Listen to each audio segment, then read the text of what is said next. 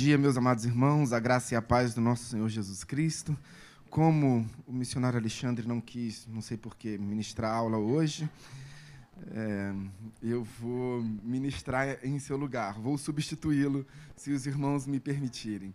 Bom dia àqueles que, não com o mesmo grau de maestria, mas vou tentar aqui é, é, permitir que nós possamos crescer um pouco mais através dessa. Queria dizer, eu estou gostando muito da revista. Eu estou gostando muito da revista. É, foi um anseio meu há quantos anos que eu tenho ministrado nessa escola bíblica dominical? Há muitos anos. É, só aqui nessa igreja já acho que uns nove anos. Então. É, a gente, a Igreja de Nova Vida, nossa denominação sempre ansiou por essa, por essa revista, por uma escrituração própria, dado porque a Igreja de Nova Vida, a denominação, sempre foi conhecida pela proficuidade e profundidade com que as escrituras sagradas são são difundidas, são ensinadas, são ministradas. É, e isso não é uma, de forma alguma, seria alguma crítica a outras denominações, de forma alguma. É, existem denominações que, que são mais afetas à questão musical, ao ministério de louvor. Existem igrejas que, quando a gente fala o nome, a gente já se lembra, já se recorda do ministério de louvor. Outras, há, determinadas lideranças específicas. Quando a gente fala de uma determinada igreja, a gente lembra daquele grande líder, daquele grande homem de Deus. A nossa igreja é muito embora tenhamos o privilégio de conviver com grandes lideranças, grandes homens de Deus, a nossa igreja sempre foi conhecida pelo ensino. É, haja vista, inclusive, que a nossa igreja nasceu do ensino. Né? Ela nasceu é, na rádio, ela nasceu do ensino sendo ministrado através da rádio, sem a, sem a, a, a imagem né, física da, daquele que, daqueles que estavam ministrando. Hein? Então vamos avançar. Nós estamos na. Uh, bom dia, primeiro, àqueles que nos assistem em seus lares, sejam muito bem-vindos. Uh, bom dia, boa noite. Não sei em que momento você vai assistir ao, uh, esse vídeo, não sei se está assistindo ao vivo.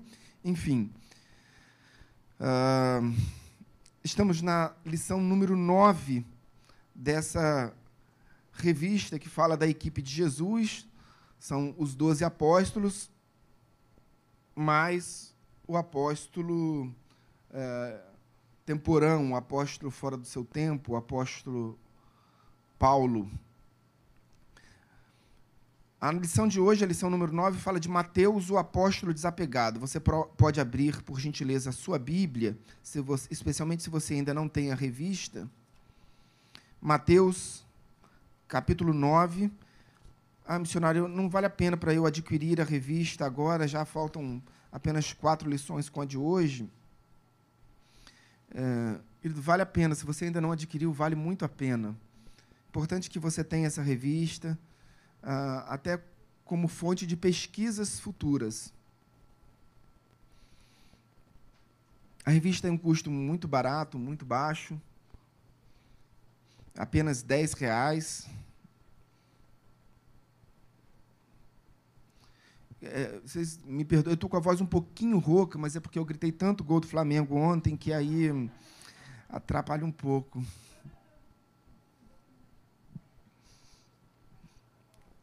Mateus capítulo 9, a partir do verso de número 10. Todos acharam? Assim diz a palavra do Senhor. Eu vou acompanhar diretamente pela revista. Assim diz a palavra do Senhor. Quando Jesus saiu dali, viu um homem chamado Mateus sentado na coletoria e lhe disse: Siga-me. Ele se levantou e o seguiu. Estando Jesus à mesa na casa de Mateus, muitos publicanos e pecadores vieram e tomaram lugares com Jesus e os seus discípulos.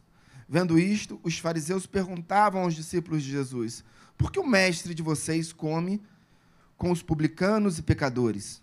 Mas Jesus, ouvindo, disse: Os sãos não precisam de médico, e sim os doentes. Vão e aprendam o que significam quero misericórdia e não sacrifício pois não vim chamar os justos, e sim pecadores. Feche seus olhos, oremos ao Senhor. Deus Pai e bendito, te clamamos, ó Deus, pela tua presença uh, constante, ininterrupta e perene em nossas vidas, Deus. No meio desta igreja, mas em especial dentro de cada um de nós, através do teu sacro e poderoso e misericordioso e gracioso Espírito. Graças te damos, ó Pai, mas te pedimos, ó Deus, que o ensino de hoje encontre em nós um campo de fertilidade, um campo onde ele vai superabundar, um campo uh, onde ele vai frutificar não apenas aqui, neste local, dentro das quatro paredes desse templo, mas, sobretudo, lá fora, perante aqueles que ainda não te conhecem. Oramos pela tua igreja, Deus, pela, pelo teu campo, pela tua seara, Deus, espalhada neste, neste planeta. Deus, te pedimos, ó Pai, que as, que as estacas do teu reino sejam elastecidas nesta manhã e que este domingo, de uma forma muito especial, Deus, seja um domingo onde joelhos se dobrarão e línguas confessarão o teu santo nome, Pai. Profetizamos que este domingo será um domingo onde os teus anjos prepararão uma grande festa no céu para a recepção daqueles que neste dia te conhecerão.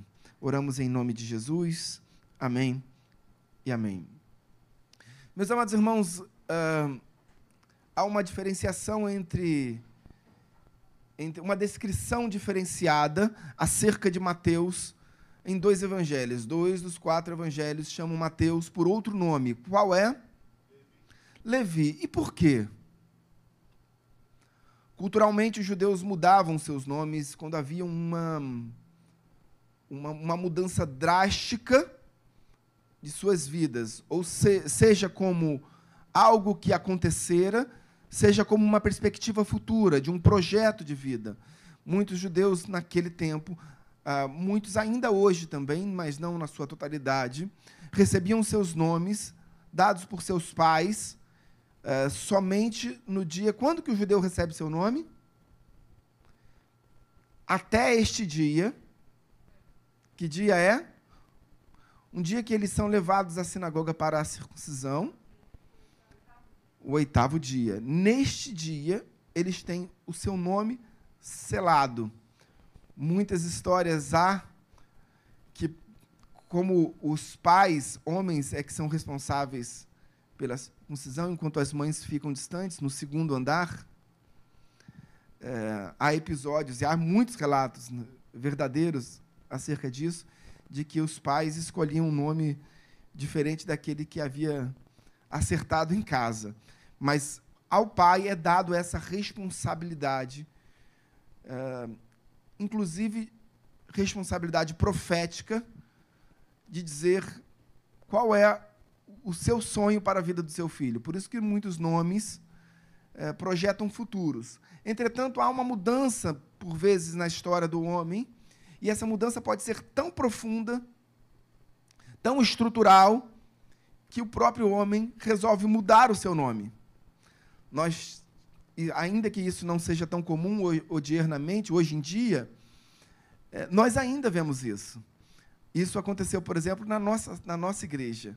Né? Alguém que tinha um determinado nome, teve um encontro com Cristo, E logo que teve um encontro com Cristo começou a ser discipulado e ministrado e começou a compreender e estudar as Sacras Escrituras, ele decidiu mudar o seu nome.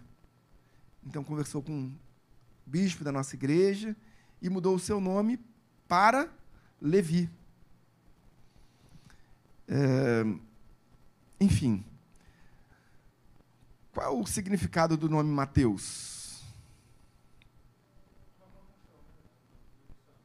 Isso. Matatia. Matatia era um nome muito comum. Né? É, o interessante é que o nome Mateus ele tinha muitas variantes, porque ele ganhou espaço, inclusive, é, no mundo grego. Assim, mas ele é um nome antigo, vem desde do, do, do hebraico tiberiano. Então, ou seja, é, era um nome extremamente comum. E ele tinha um significado muito forte. Mateus, cadê Mateus? Mateus, qual é o significado do seu nome?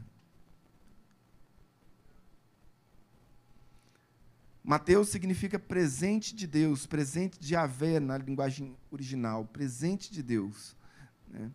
Então, por que alguém é, que se chamava presente de Deus teria o seu nome modificado para Levi. Por que, que alguns dos evangelistas mudaram o nome de Mateus e o chamaram de Levi? Qual o significado do nome Levi? Isso é importante que a gente comece a compreender o ministério de Mateus. Porque muitas pessoas falam que o ministério de Mateus talvez não tenha sido tão, tão importante se compararmos com o ministério de Pedro, de Paulo, de João, de Tiago. Levi significa aquele que enlaça, aquele que amarra, aquele que, é, aquele que está ligado a, a algo, aquele que está amarrado a algo. É, por exemplo, a raiz do nome, no hebraico, a raiz do nome marido. Imagina. Porque só casa quem tiver amarrado. Se não tiver amarrado, não casa.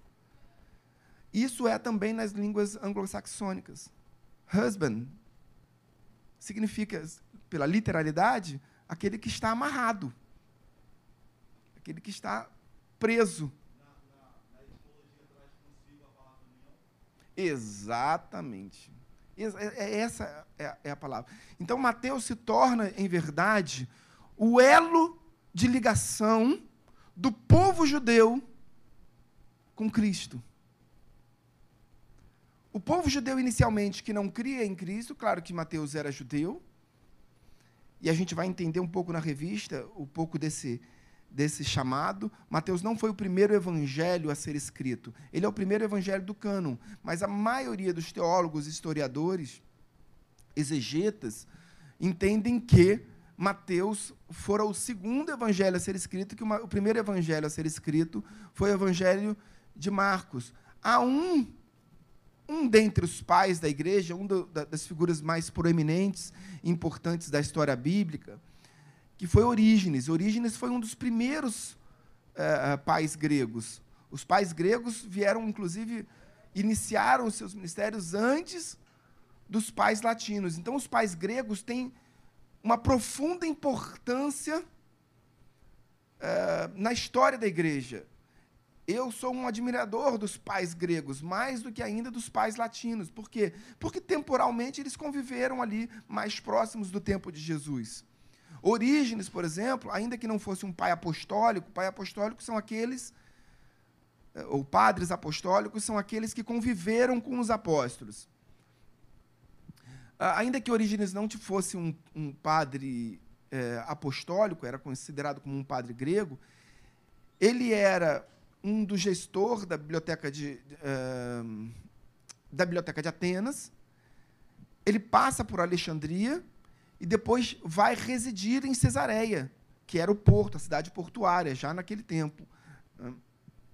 E ele decide morar ali em, em, em, em Cesareia Marítima, ou seja, convivendo ali intensamente com, com os judeus, né, uh, e decide justamente para isso.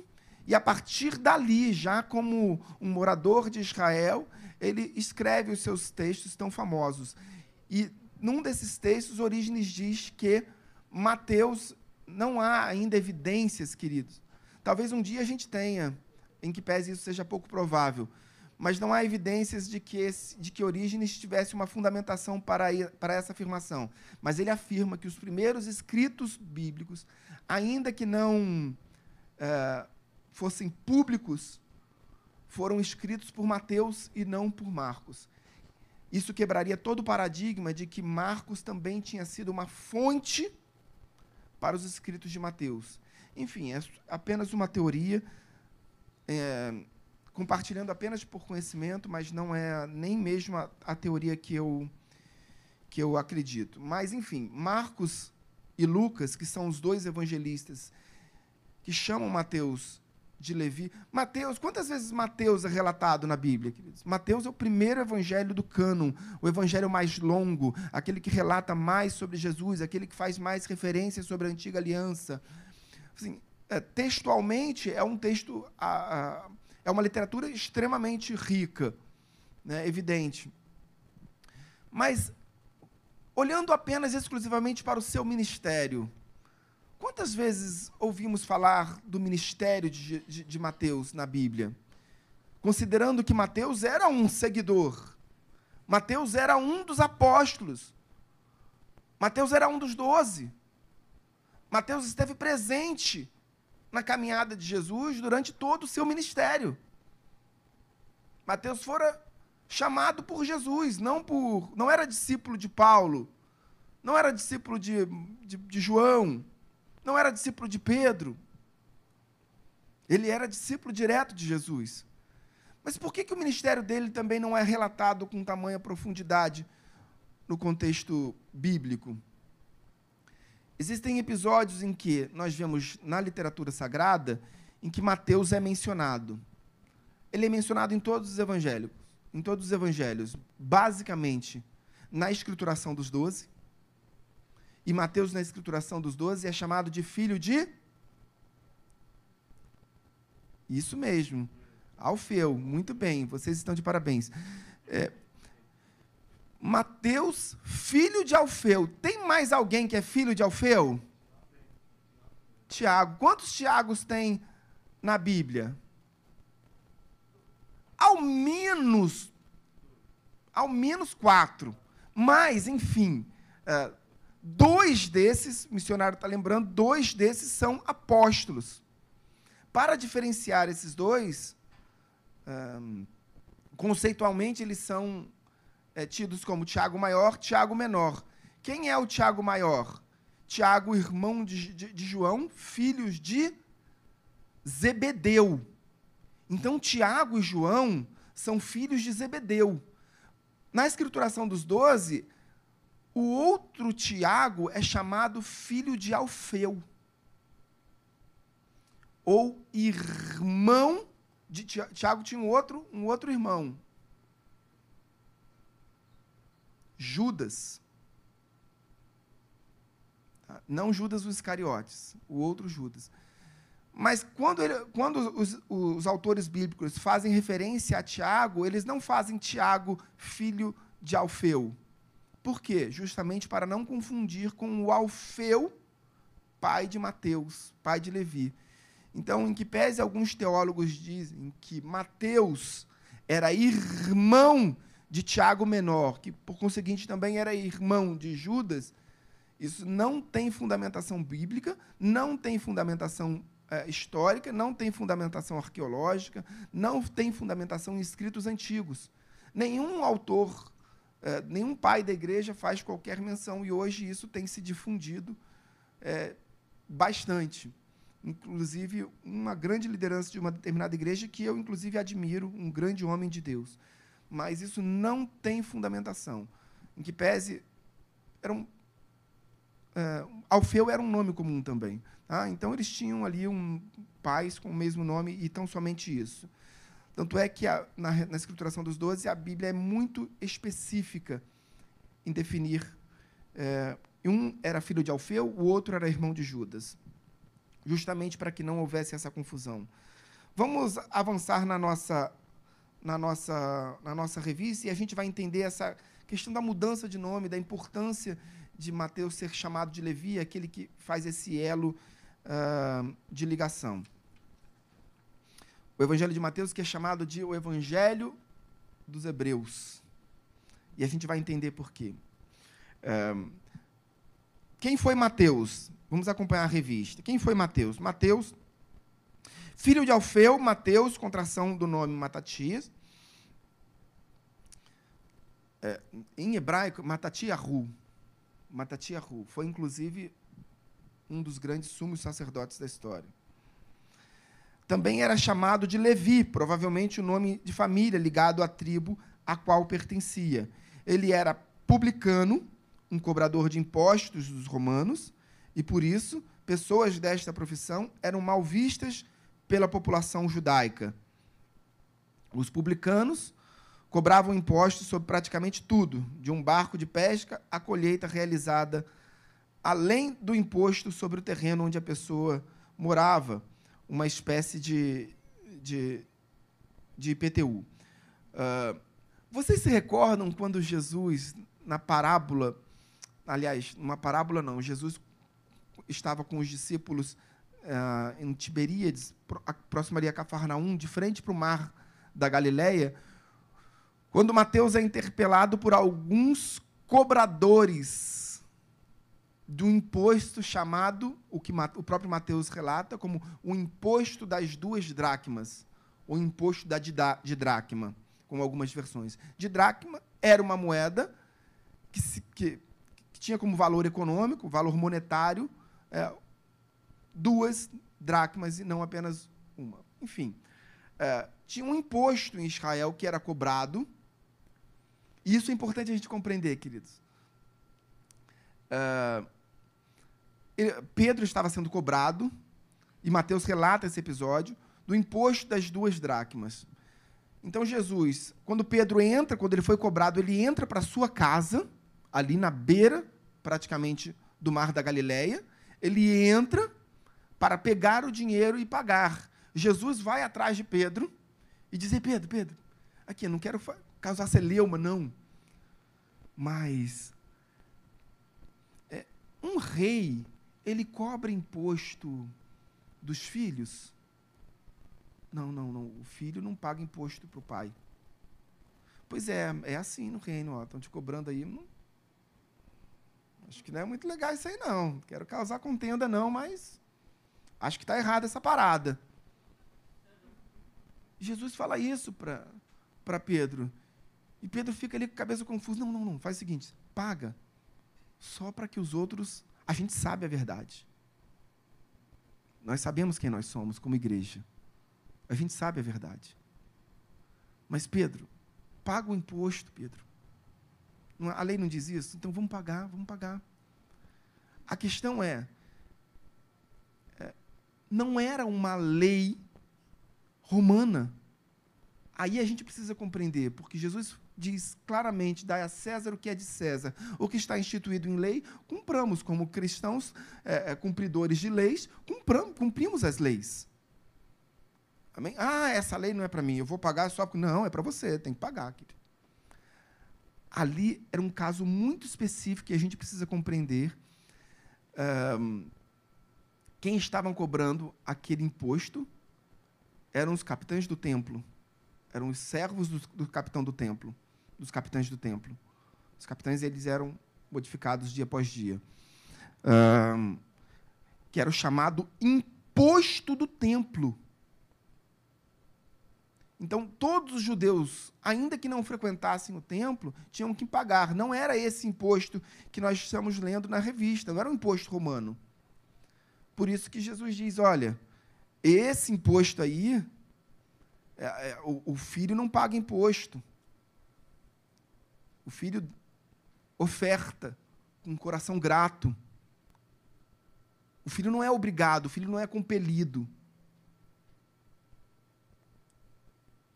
E aí ele diz: olha, então vai lá, lança o anzol, no primeiro peixe que vier, vai ter uma moeda de duas dracmas. E aí é, você pega essa moeda e paga esse imposto, porque vai valer para mim e para você. Bem, Uh, mas por que eu toquei nesse assunto? Não sei, deixa eu pensar. Porque Jesus fala da dracma e da didracma. Quando a, a, Jesus também fala lá em Lucas 17, Lucas 15, Lucas 15, da parábola da, da, da, Oi? da dracma perdida.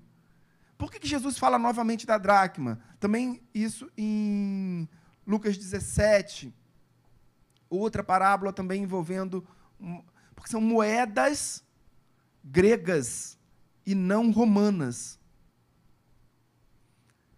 Por que, que Mateus, como coletor de imposto, era tido como impuro? Ah, ele era impuro porque ele era ladrão também. Ele era impuro porque ele extorquia aqueles da sua própria tribo também. que mais? Porque ele estava a serviço de Roma? Sim, evidente, ele era publicano ou seja, a serviço do Estado, um servidor público. Alexandre, eu não. Cátia, não, não pode falar da diaconisa Cátia, não pode. Então, ele era impuro, mas tinha uma outra razão. Porque ele cobrava o imposto na moeda romana para enviar para Roma. E a moeda romana tinha a esfinge. E, portanto, ela era impura. Os judeus evitavam. Por que, que a moeda grega ainda circulava intensamente durante o Império Romano? Nós estamos falando aqui de um Império Romano que já estava há mais de 100 anos. Queridos, o Império Romano entrou no ano. Mas, 63, né, com Pompeu, antes, na, na, é, no, digo, na terra de Israel, né? No ano 63 com Pompeu.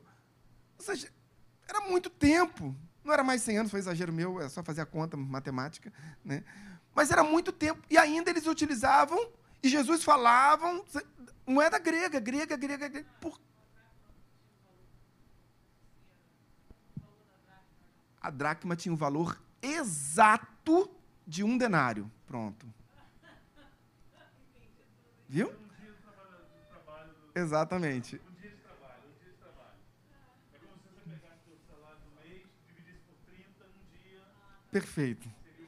Eu fico até constrangido com tamanha sabedoria. Mas é exatamente isso, queridos. Uh, as moedas gregas tinham seu paralelo na moeda romana. Né? A dracma era o denário, só que os judeus evitavam de usar as moedas é, romanas, justamente porque elas tinham a esfinge de Roma, né, do imperador ali vigente. Então, claro, com certeza, sempre.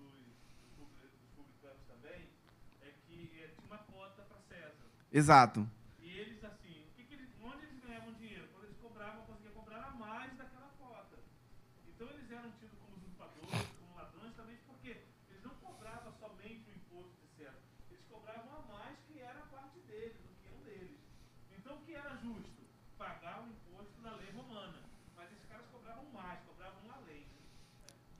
É, é exatamente isso. E assim, e é muito interessante que não tinha uma cota para o publicano. Ele precisava cobrar mais porque era o salário dele. Né? Mas aí alguns cobravam, é, era o tempo da extorsão, né? Eles vinham, é, inclusive, com soldados armados. É, era de fato uma extorsão. Tá? Perdão? Ágil. O, á, o ágio seria. É, talvez, é porque o ágio decorre muito do, do tempo do empréstimo e tudo mais. Tal, mas eu concordo, também há essa, essa, essa questão. Assim, então, eles eram muito mal vistos. Né? Existia um outro publicano que também cobrador de impostos, porque os publicanos nem todos eram cobradores de impostos. Mas publicano é o servidor público. Né? Tem o professor, o médico, tem o, enfim, o enfermeiro, né, o, o, o analista de tribunal. Zaqueu. Zaqueu era publicano e cobrador de impostos. Quando Jesus chama, chama uh, Mateus, ele olha para Mateus e diz: segue-me. Mateus larga tudo, e por isso nós estamos vendo que Mateus é o apóstolo desapegado, Mateus larga tudo e começa a seguir Jesus. Depois disso, diz o Evangelho que ele, que Mateus recebe Jesus em sua casa, faz uma, uma, uma grande ceia para Jesus. Jesus entra em sua casa. Da mesma forma aconteceu com, com Zaqueu. Jesus foi para a casa de, de Zaqueu. É, vamos avançar, eu não quero atropelar, senão a gente. Vamos, vamos para o item de número 2. Uh, um apóstolo desapegado. Mateus é um dos discípulos de Jesus que aparece em todas as quatro listas dos apóstolos. Como publicano, atuava na alfândega dos domínios de Herodes Antipas, em Cafarnaum, uma cidade portuária do Mar da Galileia, onde Jesus viria a morar depois de sair de Nazaré. Queridos, praticamente todos os discípulos é, atuavam na, ou trabalhavam, moravam na cidade de Cafarnaum. Ah, Cafarnaum era o existiam outras cidades portuárias, mas o principal porto pesqueiro era Cafarnaum. Né? Na verdade, era um vilarejo colado em Cafarnaum, que era ali que se encontrava e que se encontra hoje as ruínas da antiga casa de Pedro. Há que se discutir se Jesus morava na casa de Pedro.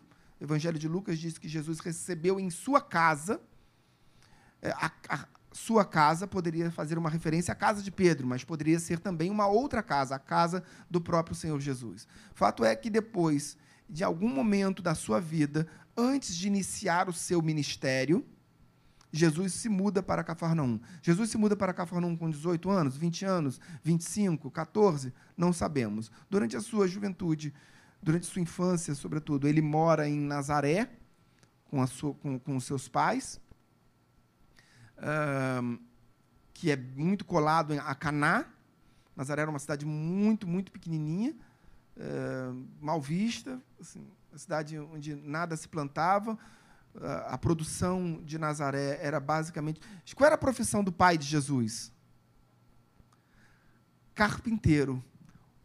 Ocorre que, isso é muito interessante, a maioria dos judeus hoje, historiadores renomados, eles não creem que, que, que, o, que o pai de Jesus e que Jesus trabalhasse com madeira. Porque naquela época a carpintaria também se referia a pedras. Então era muito provável que eles fossem carpinteiros de pedras e não de madeiras. E fato é que até os dias de hoje, culturalmente, isso foi passando de geração em geração e e a cidade de Nazaré hoje, para quem tiver oportunidade de ir em Nazaré, uh, você vai ver que essa é uma fonte de renda até os dias atuais. Enfim, vamos avançar.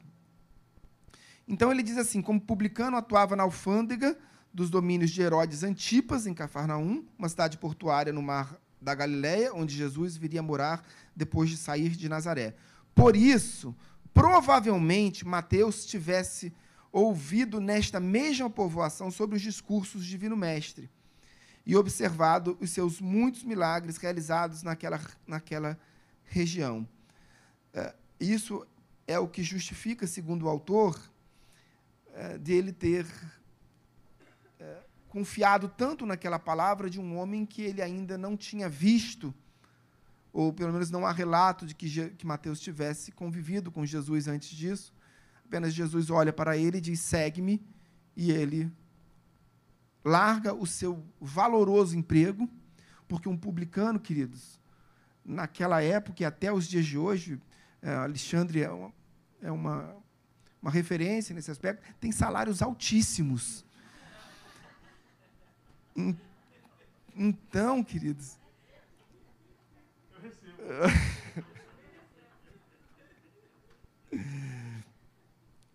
Uh, então, ele abdica de tudo, e por isso ele é chamado de um apóstolo desapegado. Ele, ele larga tudo aquilo que ele havia conquistado. É, é, certamente que ele não estudou para passar num concurso público, né, como Alexandre. Mas o investimento era muito alto para chegar. Altíssimo, e dependia muito da família, assim, dependia muito de, de, de favores, enfim. Uh, e por muitas vezes eles extorquiam ah, pessoas de, de, até de renda mais baixa, porque eles precisavam cobrir também as suas dívidas que, que foram contraídas para que aquele cargo fosse ocupado. Muito bem lembrado, Alexandre. Vamos, e por isso é, a, Mateus é tido como um apóstolo desapegado, que ele, de certa forma, ele abandona tudo aquilo que ele tem como valores materiais para seguir Jesus. E aí está o ponto, o grande elo de ligação que a gente precisa entender. O Evangelho de Mateus é o evangelho destinado ao povo judeu. Cada evangelho é destinado, basicamente, tem um, um destinatário principal. Uh, o Evangelho de Mateus é destinado a um povo judeu, fala muito sobre, uh, sobre o cumprimento de profecias, ele cita mais de 60 vezes textos do Antigo Testamento. É um, é um, um evangelho muito profundo em termos de, de conhecimento, não muito como o de João em relação à questão da, da teologia, da divindade, né? mas é um, um, texto muito profundo e que fala muito de realeza. Né? E aí a gente começa a compreender porque os judeus ansiavam pela vinda de um Messias que de fato reinasse na terra de Israel como um grande rei e expulsasse os romanos e que aquele tempo de ocupação encerrasse, expulsando definitivamente os judeus, os estrangeiros da terra de Israel. E que os, os, os judeus pudessem definitivamente ter ali o seu próprio rei, como assim fora num breve tempo, no tempo de Davi. É, por isso, Davi também era uma grande, é até os dias de hoje uma grande referência. É. A Bíblia diz que há o maior de todos os profetas. Um, quem é? Moisés. Exato. Por que Moisés? Porque Moisés, queridos, porque Maomé dizia que os judeus, que a nação de Israel, que os judeus eram o povo do livro o próprio Maomé. Ele dizia que os judeus eram o povo do livro. Então, o livro, este livro sagrado, é, é o que se perfaz da identidade nacional judaica e da identidade nacional da igreja. A identidade da igreja está aperfeiçoada na literatura sagrada. Uma igreja que não conhece a literatura sagrada, ela perde a sua identidade porque ela vai é, ser guiada por vãs doutrinas né, e não mais pela literatura sagrada. O que nos une como igreja, independente de denominação, é o que? Livro. A literatura sagrada, Bíblia, palavra de Deus. E ela mesmo nos faz diferenciação também. Exatamente, exatamente. É ela quem nos traz essa identidade, fazendo essa. Por isso nos chama de santos. Né? Santo é separado. É, e aí a gente volta para Mateus. Mateus tinha esse propósito de fazer com que o judeu entendesse que a vitória de Cristo é, trazia com ele o reino dele, e o reino dele não era tão meramente, tão simplesmente, tão singelamente um reino é, físico. E o fato de Mateus abdicar de todas as suas conquistas materiais é um reflexo. É, Deus usa Mateus para escrever ao povo judeu, justamente para que não houvesse resquício nenhum de, de vinculação a um reino meramente material. Mateus abdica de tudo, todas as suas conquistas. E eu não estou falando que você não tem que ter sonhos ou conquistas materiais. Sonhe, lute por isso, estude, trabalhe, enfim. É, mas o nosso foco maior são as nossas conquistas espirituais. Amém? Uh, vamos avançar, estamos encerrando. Mateus, no item de número 3 da nossa revista, diz assim: uh, Qual é a moeda mais, mais, mais preciosa da Bíblia? Não é uma moeda romana, é uma moeda grega. Jesus fala uma parábola sobre essa. Não. A dracma é a terceira moeda mais preciosa. A única moeda de ouro Jesus fala sobre mais uma parábola sobre utilizando uma moeda grega e não romana. A única moeda de ouro relatada na Bíblia é chamado de mina. Vocês lembram da parábola de Jesus? Do servo bom, fiel, que deixa uh, uma mina para cada um? Mina era uma moeda, mina não é para escavar, mina era uma moeda. Uma moeda, uma simples moeda de ouro, que equivalia naquele tempo a mil dias de trabalho, ou seja, a mil dracmas, a mil denários. Então, uma.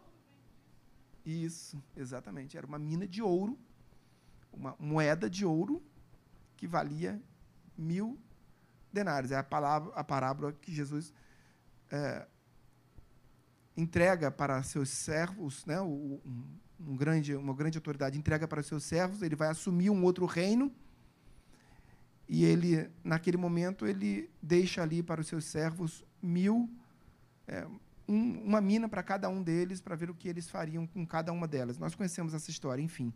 É, vamos avançar. Mateus, um evangelista que aproveitava as oportunidades para evangelizar.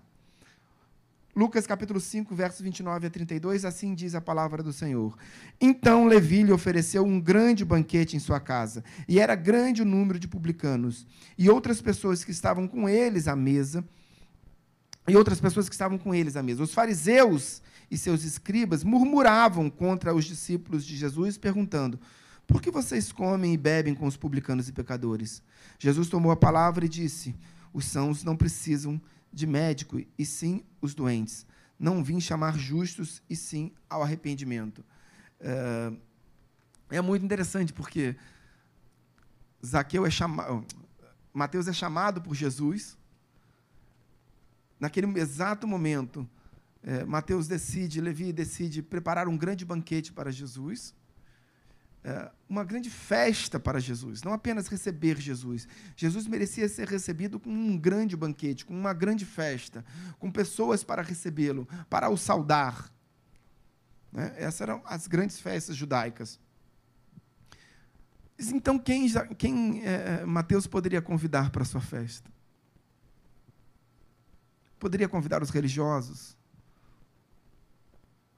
Não poderia. Quem eram os amigos de Mateus, do cobrador de impostos. Outros cobradores de impostos, outros publicanos, outras uh, pessoas tidas como impuras. Uh, e aí, nesse banquete, ainda que Mateus tivesse um, um viés evangelista, fato é que aquela era a única opção que ele tinha. Então, nós vemos aqui, o texto diz assim: Mateus um evangelista que aproveitava as oportunidades para evangelizar. Por outro lado, Mateus não tinha mais ninguém para chamar.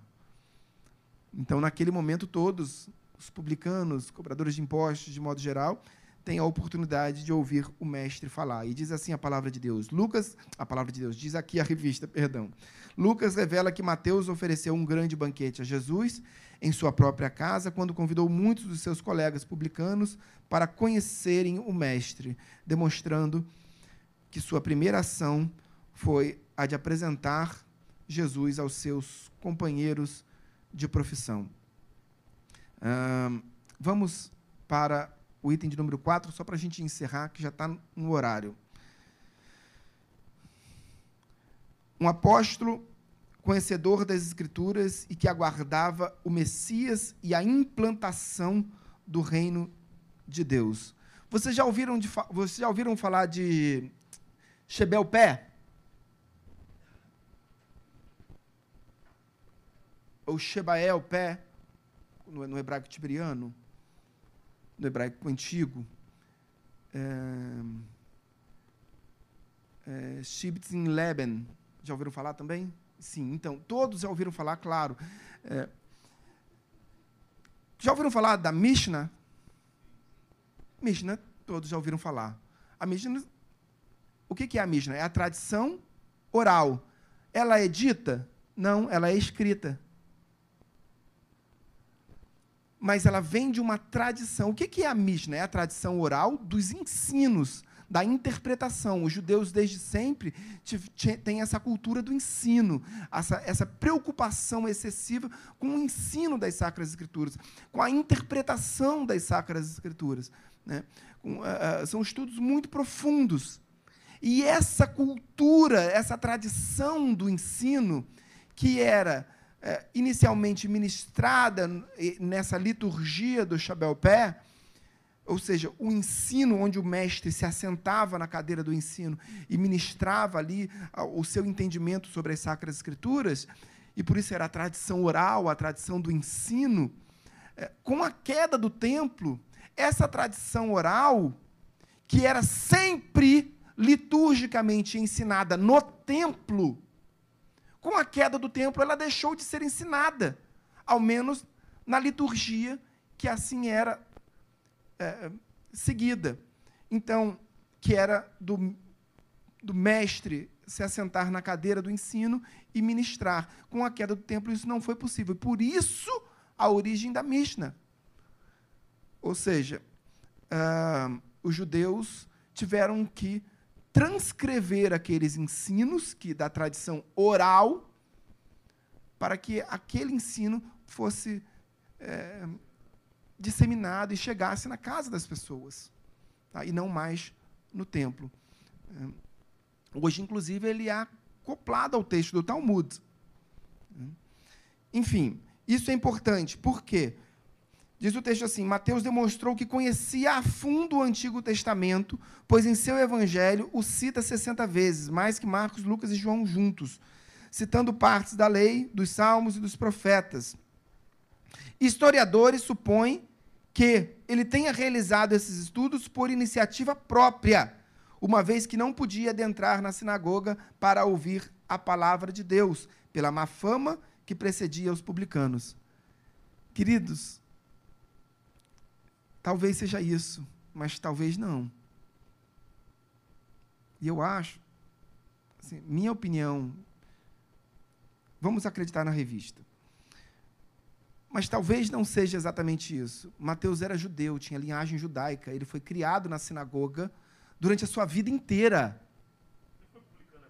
Ele não foi publicando quando tinha 11 anos, 6 anos. Então, na minha singela percepção, posso estar também equivocado, talvez ele já tivesse um chamado de publicano quando nasceu. É, mas fato é que ele teve uma vida na sinagoga. Tanto é que há relatos de que ele tenha participado como, como é, um ajudante na sinagoga. Né? Enfim. É, mas o fato é que é importante. Mateus foi alguém que se dedicou intensamente ao estudo das Sacras Escrituras. Só para a gente concluir. É, Mateus, um homem alcançado pelo perdão. Diz o texto bíblico no próprio Evangelho de Mateus, no capítulo 18, verso 15. Se o seu irmão pecar contra você, vá e repreenda-o em particular. Se ele ouvir, você ganhou o seu irmão. O texto termina dizendo assim: apesar de Mateus ter escrito o seu evangelho pensando no público judaico, a tradição histórica diz que ele ministrou aos judeus, tanto em Israel como em outros lugares, durante muitos anos, antes de ser martirizado por sua fé. Posso dar só minha percepção daquilo que eu li dos pais da igreja? Não é exatamente assim. Mateus foi o único dos apóstolos que permaneceu em Jerusalém. Após a morte de Estevão, que nós tivemos a primeira dispersão da igreja, é, Mateus foi o primeiro, foi o único dos apóstolos que permaneceu em, em, Jerusalém, vivendo sob a tutela espiritual de Tiago, irmão de Jesus, que assumira como bispo da igreja de Jerusalém. Uh, depois, depois de muito tempo, Mateus segue o seu ministério para outras nações e é fato que muitos historiadores relatam que ele foi martirizado na Etiópia, em que pese tem alguns textos que digam que ele foi martirizado em Herápolis não há muita certeza sobre a forma do seu martírio. Fato é que depois ele foi o corpo de Mateus foi levado para é, Salerno. Hoje tem a igreja de São Mateus em Salerno, na Itália, e lá se encontram seus restos mortais. Amém? Acabamos.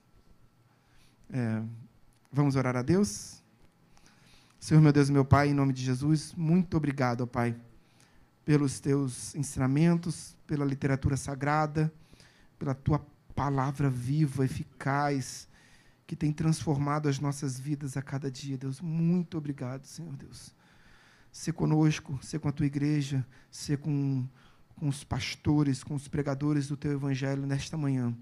Seja aqui em nossa igreja, seja em toda a tua igreja. Deus, oramos assim em nome de Jesus.